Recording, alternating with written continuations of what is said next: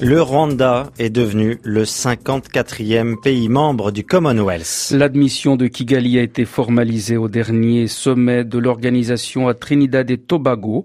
L'ancienne colonie belge devient, après le Mozambique, le deuxième pays sans aucun passé colonial avec l'Angleterre à rejoindre l'organisation dirigée par la reine Elisabeth II. Et c'est dans ce contexte qu'intervient le rétablissement des relations diplomatiques entre Kigali et Paris, relations rompues depuis novembre 2006. L'annonce de cette reprise est intervenue après un entretien à Kigali entre le secrétaire général de l'Élysée et le président rwandais Paul Kagame. Retour sur les relations difficiles entre les deux pays, Olivier Roger.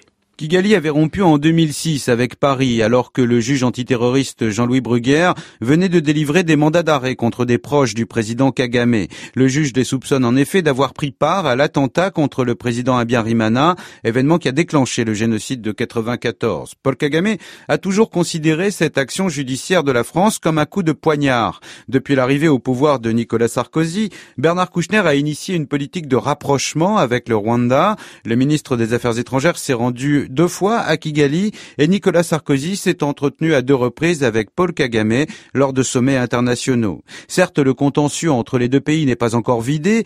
Kigali souhaite notamment que la France présente ses excuses comme l'ont fait d'autres puissances occidentales après le génocide.